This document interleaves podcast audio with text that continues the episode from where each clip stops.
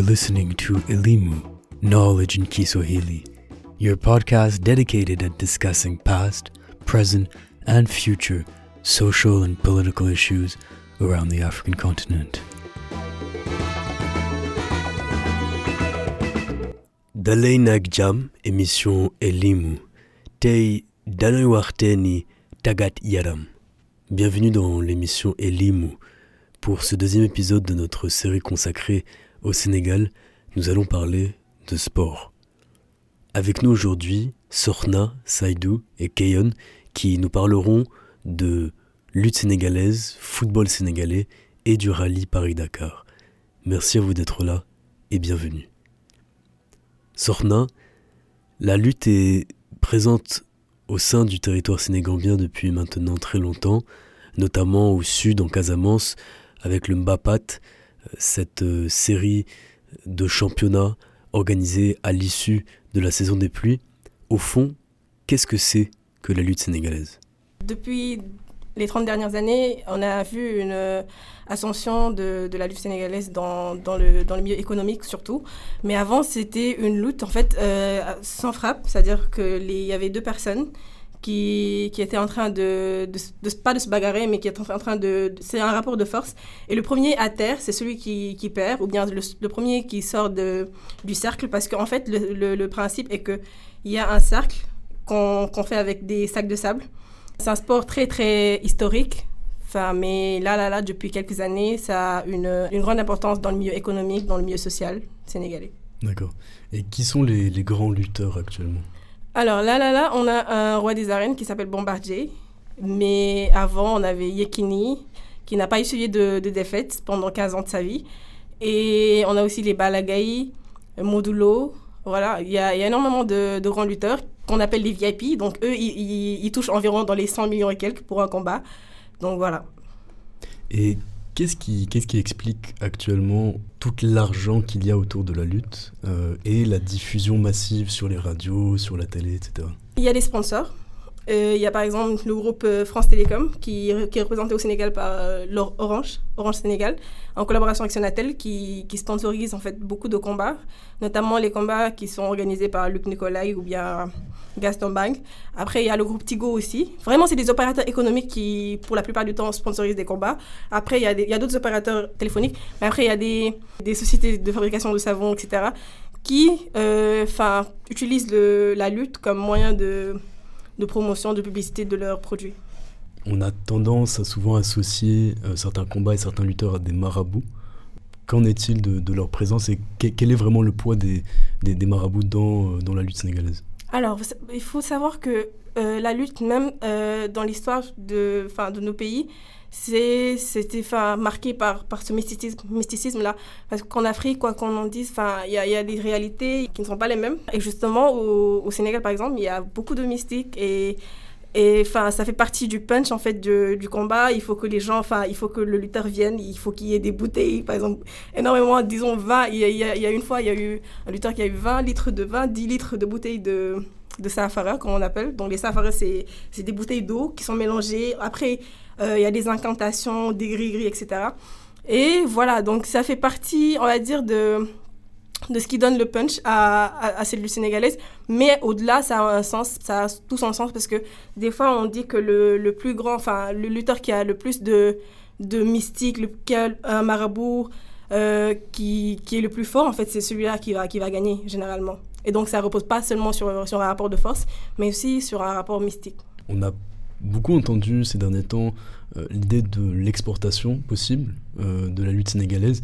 Qu'est-ce que tu penses de l'idée d'avoir par exemple des, euh, des épreuves dans des Jeux olympiques ou bien mondiaux de lutte sénégalaise?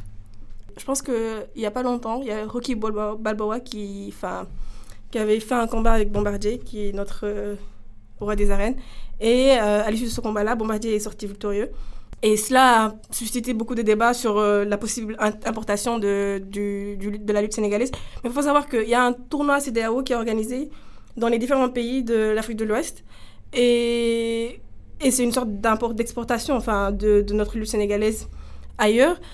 Après, je pense que, enfin, parce que la lutte sénégalaise porte, enfin, beaucoup de, beaucoup de soubassements qui qui ne peuvent pas forcément avoir les mêmes significations ailleurs que euh, son, son, exportation peut poser problème. En tout cas, c'est une idée à, à creuser, c'est une éventualité à prendre en considération. Et justement, tu as parlé de, de ce tournoi de, de la CEDAO. Qu'est-ce que, euh, finalement, ce sera la, la, dernière question, la lutte sénégalaise a d'unique ou de particulier par rapport aux autres types de luttes dans la sous-région ou dans le monde? La lutte sénégalaise, c'est une culture parce qu'il y a beaucoup de zones euh, dans le territoire sénégalais où, par exemple, euh, à Palmara, c'est dans, dans, la région de Fatigue, genre, etc., il y a vraiment des jeunes qui, qui naissent, qui, qui, grandissent dans cette pratique de, de la lutte sénégalaise. Et donc, ça, ça s'ancre en fait dans leur, dans leur quotidien, dans leur culture, etc. Et ils grandissent en regardant chaque dimanche les, les matchs, les combats de lutte. Et euh, voilà, ça, ça un peu façonne leur, euh, leur manière de voir. Et ça fait partie de, de, de leur quotidien, comme je disais. Donc c'est un peu ce qui fait la différence entre la lutte sénégalaise et les autres, les autres luttes. Ce mysticisme-là, c'est par exemple, euh, il y a le bac, que je n'ai pas mentionné, mais c'est euh, des chorégraphies que les, lutteurs euh, essayent de, de, mettre en place, etc. Donc avant le combat, il faut faire le bac, c'est-à-dire il faut euh, faire cette chorégraphie-là. Et il y a beaucoup de jeunes des quartiers qui, chaque fois, en jouant, vont répéter ces pas de danse-là, de leur lutteur préféré. Donc voilà, pour, justement magnifier euh, cette omniprésence de, la lutte sénégalaise dans, le quotidien des Sénégalais. Bah, merci beaucoup, Sorna. Sans transition, on passe de lutte sénégalaise à football, un autre sport incontournable au, Sénégal. Bonjour Saïdou. Est-ce que euh, tu pourrais nous, parler un petit peu de, l'état actuel euh, du football sénégalais?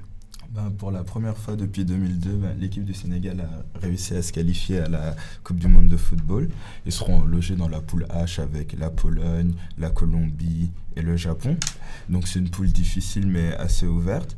Euh, on peut remarquer que euh, le Sénégal et donc ils sont sur une lancée, sur la lancée de la Cannes où malgré de très bons résultats au premier tour et un peu une figure de quasi favori, ils, sont, ils ont été sortis par le Cameroun au tir au but, mais ils veulent vraiment surfer sur cette lancée.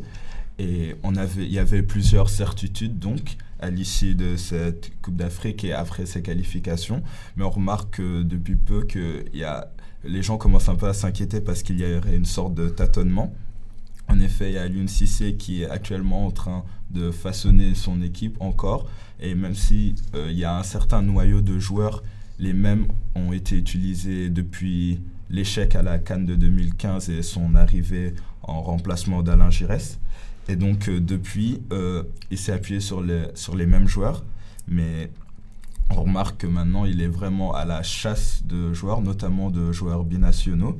Il a notamment essuyé plusieurs refus de Bounassar et Ferland Mendy. Et on remarque qu'il y a beaucoup de gens qui, qui trouvent vraiment dommage que le fait qu'il y ait ce vrai groupe qui se soit qualifié ensemble et le fait de vouloir rajouter des joueurs binationaux qui n'auraient pas forcément cet amour du maillot, euh, c'est critiquable.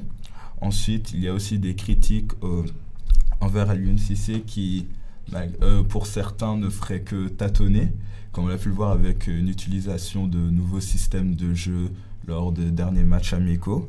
Malgré tout, euh, on lui accorde donc cette confiance parce qu'il a quand même réussi à les qualifier pour la première fois. En plus, il était capitaine lors de l'épopée de 2002.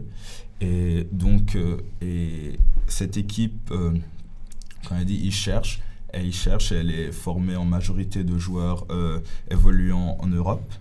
Il y a très peu de joueurs évoluant sur le continent africain dans l'équipe, uniquement deux, avec l'unique Pape Seydou Ndiaye, troisième gardien, qui joue au Sénégal. Et le deuxième, deuxième voire premier gardien, euh, Khadim Jai, qui est le seul titulaire en puissance qui joue sur le continent, qui joue à Oroya en Guinée.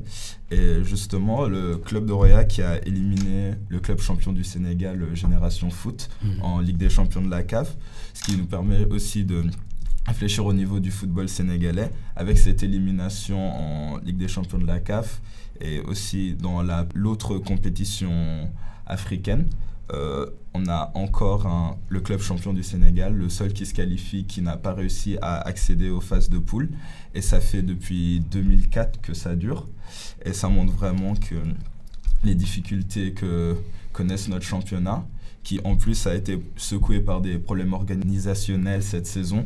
Quand on a pu le voir avec l'US Wokam qui avait été tout simplement radié du championnat suite aux événements lors de la finale de Coupe du Sénégal où il, y avait eu de, des décès et de nombreux blessés, mais qui a finalement été réintégré dans le championnat par le tribunal arbitraire du sport, c'est qui a créé une énorme désorganisation parce que le championnat avait déjà commencé, il a fallu réintégrer l'équipe de Wokam et leur faire rejouer tous ces matchs en retard.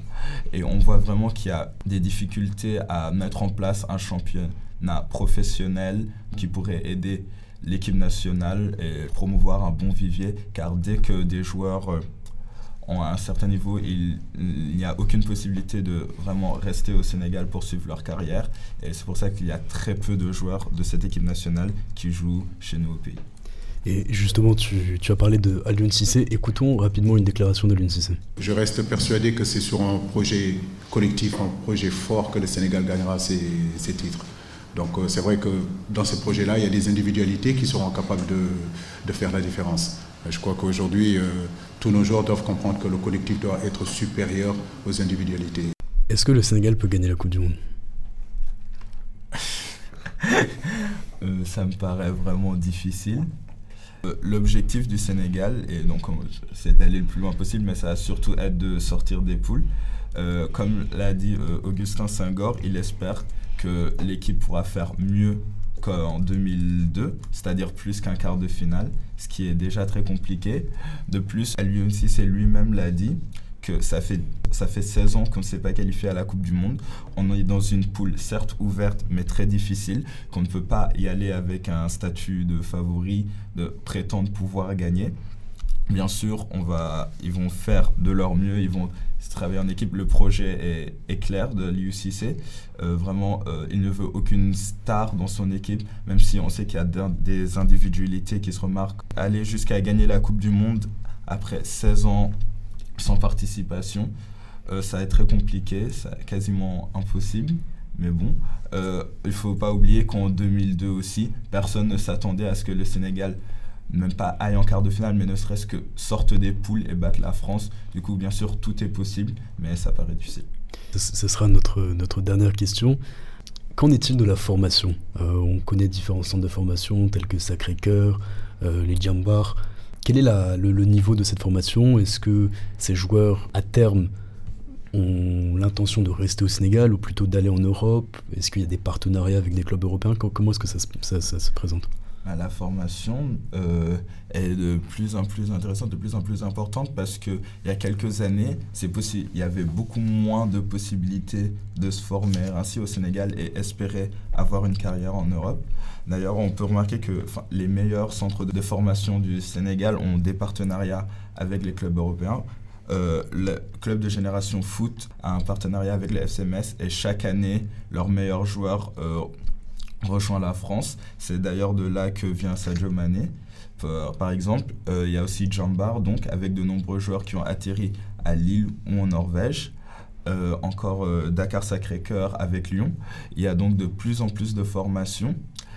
Cependant, on remarque que, que c'est vraiment plutôt dans le but de s'en aller en Europe directement, parce que comme on l'a dit, le championnat sénégalais euh, qui, qui manque ne serait-ce que d'infrastructures, d'organisation, comme on l'a vu, n'est pas un tremplin assez élevé pour eux pour pouvoir espérer rejoindre l'équipe nationale, par exemple. Et comme on peut le voir avec euh, la liste, il n'y a qu'un seul joueur du championnat sénégalais. Jouer, jouer dans le championnat sénégalais n'est pas ce qui va ouvrir les portes de la sélection. pour ça que beaucoup préfèrent euh, aller à l'étranger et que vraiment ces centres de formation, c'est pour ça qu'ils vont plutôt aller vers les centres de formation qui sont en partenariat avec des clubs européens. Bah merci beaucoup Saïdou. Euh, le dernier thème du jour euh, sera le rallye euh, Paris-Dakar. Pendant des années, ce rallye, forcément traverser le Sahara pour avoir comme étape ultime Dakar, euh, mais récemment, sur les dix dernières années, les, les choses ont changé. Est-ce que tu peux nous parler un petit peu de, de l'historique, ou du moins d'où euh, est venue l'idée de, faire un, rallye de telle sorte. Premièrement, il faut savoir qu'il a été créé en 1978 et comme tu l'as rappelé, il ralliait l'Europe, Paris, à Dakar ou à d'autres villes de la région. donc en traversant des, zones géographiques comme le Sahara, le Sahel, euh, cependant, il faut savoir qu'en 2009, il y a eu cette délocalisation en Amérique du Sud pour euh, des causes sécuritaires, liées euh, notamment à la présence de groupes terroristes comme ACMI dans le Sahel. Le problème que cela pose réside en fait dans le fait que le nom du, du, rallye Dakar a été conservé alors que ce rallye n'avait plus, n'a plus aucun lien avec le continent africain. Alors pourquoi est-ce que justement on parle de rallye Dakar? Plein d'hypothèses ont été levées. Euh, pour moi, il s'agit davantage de vouloir conserver une image. Euh, euh, c'est un produit marketing en fait qui, qui se vend très bien partout dans le monde, surtout lorsqu'on prend le, logo, le logo qui est connu de manière internationale, qui est diffusé très largement. donc la volonté des organisateurs de conserver le nom et le logo réside davantage dans un, une volonté commerciale de vouloir perpétuer en fait forme de gain économique. cela pose problème. Ça a été soulevé par euh, donc différentes euh, célébrités, soit Youssou N'Dour ou le ministre de la Culture euh, sénégalaise en 2009, mais aucun changement n'a encore été réalisé. Et je pense qu'il serait nécessaire aujourd'hui qu'il y ait une réelle mobilisation, une mobilisation, je dirais, populaire des jeunes, afin que cela change, puisque il me semble que conserver le nom de Dakar pour une course qui n'a absolument aucun lien, euh, c'est une forme d'appropriation culturelle. Dakar, ce n'est pas un simple nom euh, lambda comme ça qu'on aurait choisi, mais il y a toute une identité, une identité dakaroise, il y a toute une histoire, une culture derrière ce nom, euh, et qui, et qui on, ne peut pas tout simplement utiliser un, terme comme ça pour des usages, des fins commerciales. Euh, pour, pour souligner un peu cette absurdité, c'est comme si on prenait une course aujourd'hui qui, a lieu en Australie et on décidait de l'appeler Reims. Bien sûr que cela choquerait en France. Alors je pense qu'il est aujourd'hui nécessaire de se mobiliser pour faire avancer les choses, pour faire changer, et, que finalement euh, Dakar, qu'on finisse d'associer Dakar à, uniquement à ce rallye-là, mais que, que l'on associe davantage Dakar à ce qu'est réellement Dakar. Sorna, Saïdou, Keyon, Merci beaucoup pour ces éclaircissements sur une facette indispensable de la société sénégalaise qu'est le sport. Au cours du prochain épisode, nous parlerons de la condition et des droits des femmes au Sénégal, en réaction notamment aux propos du professeur Sangué A très bientôt.